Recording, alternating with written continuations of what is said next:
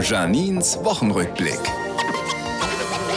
Montag. Der 88.8 Ü-Wagen berichtet vom Brandenburger Tor, das so aussieht, als hätte es menstruiert. Wirklich, diese ganze letzte Generation Farbnummer hat erhebliche Gemeinsamkeiten mit der weiblichen Menstruation. Eine Vereinigung unterschiedlicher Menschen hat nicht stattgefunden, deswegen gibt's eine Riesensauerei und bis alles weg ist, liegen die Nerven blank.